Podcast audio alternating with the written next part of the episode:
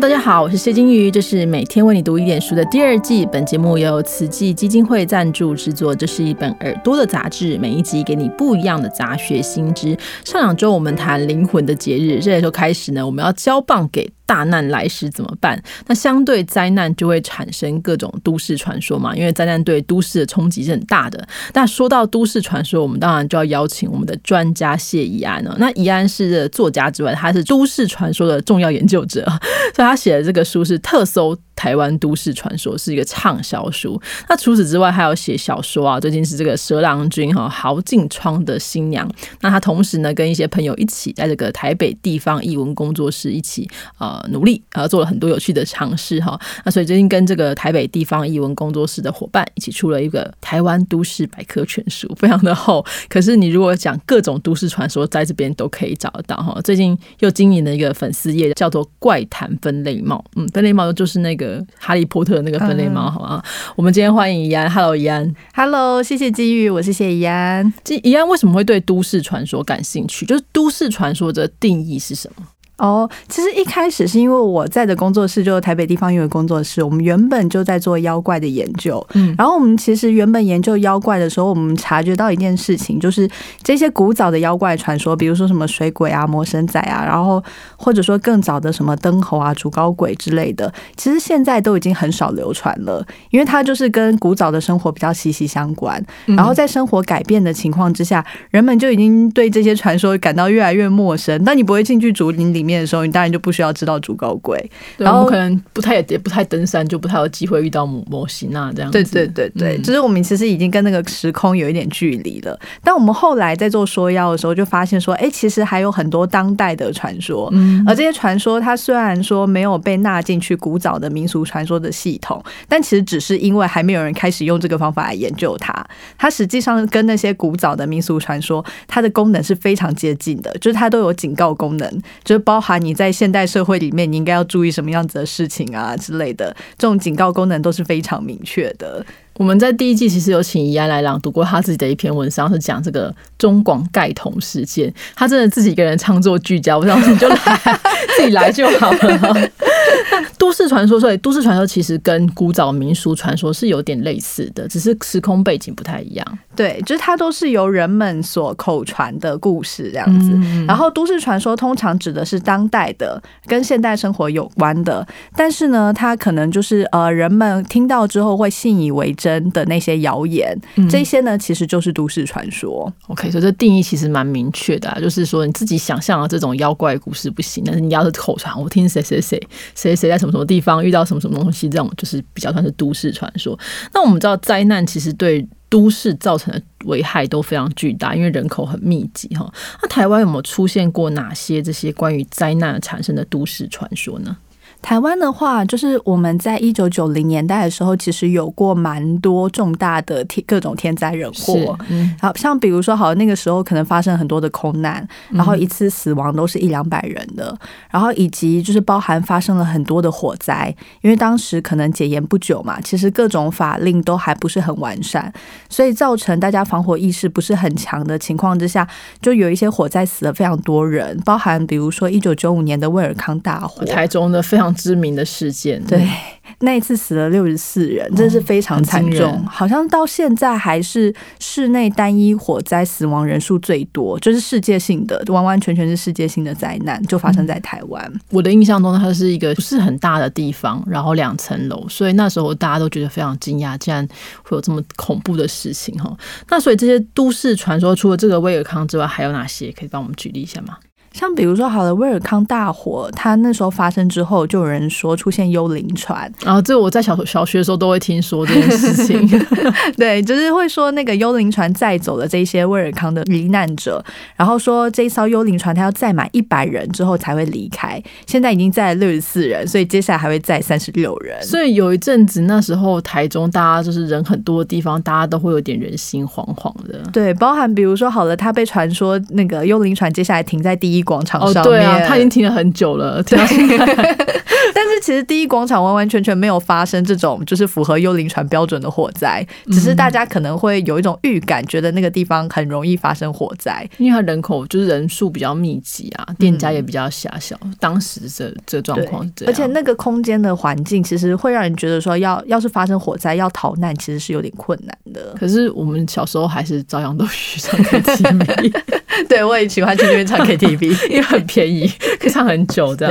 那这些都市传说，我们可以说它形成的原因、造成的影响，大概有哪些嘛？就是说它形成原因，当然是说因为发生灾难嘛。那造成的影响，就像刚刚讲威尔康这个，是后来就大家可能会小心，就是啊，不要这样子，不要去人多的地方。或者说，这个创作出来这个人，或者想象出来这个人的目的，可能是要劝阻大家吗？或是对对对，像比如说那个呃。幽灵船的传说，它最明显的就是它停留在哪边。只要传说说它停留在哪里，那意思就是不要去那里，那也可能会发生火灾，是可以拿来做商业攻击的手段。对，可能也许实际上有人这么做，但我觉得就算呃中间可能有人他们是有心人怀抱着商业的利益来进行攻击，但其实最主要也是大家都接受了，它才可以流传。所以比如说，当他可能说，哎呃这艘船它停留在某 KTV 上面好了，然后一开始可能是。有心人放出来的，但后来大家也觉得说，哎，那个 KTV 确实感觉很可能很像会发生火灾，然后是发生火灾可能会死亡惨重，所以这个传说才会继续传下去。那可能这个 KTV 的这个业主为了要自清，只好就是好努力的把它改装成，其实没有，我们这里还蛮安全的。对，这也是一个好的影响。对，它也可以有一些正面的效果。那我们这样，当然，到台湾最有名的灾难其实就是九二一嘛。那九二一的部分有没有产生什么样的都市传说，或是什么样的奇闻？有，其实因为台湾非常多地震的关系，就是地震的死亡人数每一次都还蛮多的，所以像这种呃蛮很大规模的灾难发生之后，其实很容易会有各种传说出现。九二一的话，那个时候比较流行的一种说法是说，会有人听到。呃，官兵集结的声音，然后会说，比如说是一些呃坦克，或者说是一些部队集结，然后要前往某个地方。有人说，就是他们有听到这样子的声音，然后就是这是在某一期那个灵异节目上面有主持人周明珍讲的。然后除了他讲以外，网络上也有一些这样子的文章，说他有听到这种官兵集结的声音，然后前往某个地方。灾前还是灾后，都会说是在灾前。然后接下来呢，就会说接下来就发生了九二一大地震，然后他们就发现。说原来那个官兵集结前往的地方，其实就是某一个重灾区哦，所以他也是有某种程度上抓交替的概念或什么的吗？对，他就他会他们会说，其实是这一些呃黑白无常或者是鬼兵鬼将，他们需要把。要去把那些灵魂拘捕回来。其实我觉得这样传说它有不公平的部分，就是他使用“拘捕”这个词，仿佛那些受难者是犯那些罹难者是犯人一样。但其实并不是那个概念，只是他他们好像预示会会希望说有一种预感，是可以说明说接下来这个灾难即将发生。就大家有没有可能是呃发生之后没有办法想到会有这么严重的事情，然后想要想一个方法来安慰自己，说这可能是一个命中注定，会不会有这样的情形？对，我觉得其实有可能是，就像我们都会说，地震发生之前是有一些预兆可循的嘛，嗯，要不然大家都会觉得说，哎，我们平静的生活突然一夕之间完完全全改变，而之前居然都没有迹象，这时候大家就会想往前去找出迹象，所以这可能是在这种想找迹象的心情之下产生的一种灵异的鬼故事。这样这件事情让我想到，因为九二一的时候在台中嘛，那就是看我那一天就，其实印象蛮深刻，哦，就是个都市传说，就那天天是红色的。然后就很奇怪，大家就觉得，诶，这是台风要来吗？后来就当天晚上就是九而已。然后后来，所以我后来看到这个红色的天空，我都会觉得毛毛的。虽然目前到为止，目前为止没有还没有遇过第二个，可是还是会觉得毛毛的哈。那我相信大家听完之后是想什么有鬼兵鬼将啊等等，你可能都会觉得说啊，这只是迷信，或是有这种鄙夷的传说。那那你觉得这些都市传说，我们还有哪些正面的意义，或是有没有什么可以安慰人的地方？嗯，我觉得就是其实大家还蛮容易习惯去驳斥迷信、去贬低迷信的。但其实我们可以使用一种比较宽容的方式来拥抱大家的这种迷信的心理。怎么说？就是其实大家会迷信，一定是因为内心当中有某些恐惧，或有某些脆弱的地方，才会想要去相信一些我们现在看起来就很荒谬的事情。然后它越荒谬，越说明人们到底有多么想相信它。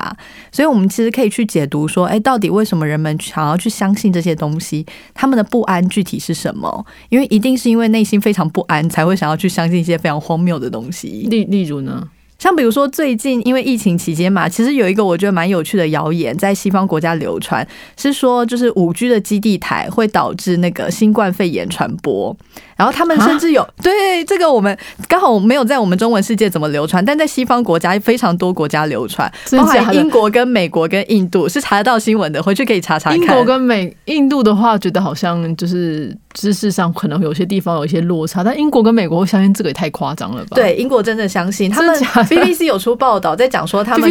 对他们他们的某些地方的那个基地台就是已经被攻击了，原因就是因为有很多人相信说那个五 G 会传。播新冠肺炎，所以他们就要去攻击那个会传播的基地台。天哪，这可能也是不是也是像，因为人们不知道这个到底是从哪里来的，所以想要找一个代罪羔羊。对，我觉得就是呃，我们很害怕现在的疫情，因为它真的影响我们的生活，影响很多。可是实际上，它的传播方式又是非常无形无色的，就是它就是透过飞沫传播嘛，我们其实是没有办法看到的。这样情况之下，它的传播方式更难以捉摸。然后再加上人们本来就会对新出现的科技有一些恐惧，像比如说手机刚出现的时候，其实也是一个蛮令人恐惧的东西。有什么手机要拿着离离你三公尺讲，要不然就是那个脑波会遭到 对对对各种什么。辐射啊，晚上不要充电。三公尺讲要怎么讲？那就是电话了呀。对，对啊，所以这可能比如说现在的新科技可能就是五 G 吧，然后所以大家对于新科技的恐惧，再加上对于新冠疫情的恐惧结合起来，就变成了五 G 会传播新冠疫情这样子的谣言。OK，我我们聊聊你做新最近新写的这本百科全书好了。其实我相信这书里面应该有很多这种东西，对不对？那你是怎么为什么会需要编一个百科全书来写这个东西呢？我之前写完特搜，特搜收录了十三个台湾的都市传说，但我那个时候其实就很常遇到说，哎，有人跟我说，哎，十三个，那是不是还有其他的？是不是会有第二本这样子？很期待第二本。然后我就想说，哎，其实有蛮多人他们是想要很条目式的来了解台湾的都市传说，然后我也希望说可以提供这些人一些比较好查找的工具书，所以就想说，那不然我们来编一个百科这样。所以目前的百科在这个百科编转的过程当中，你自己最喜欢的是哪一个？部分，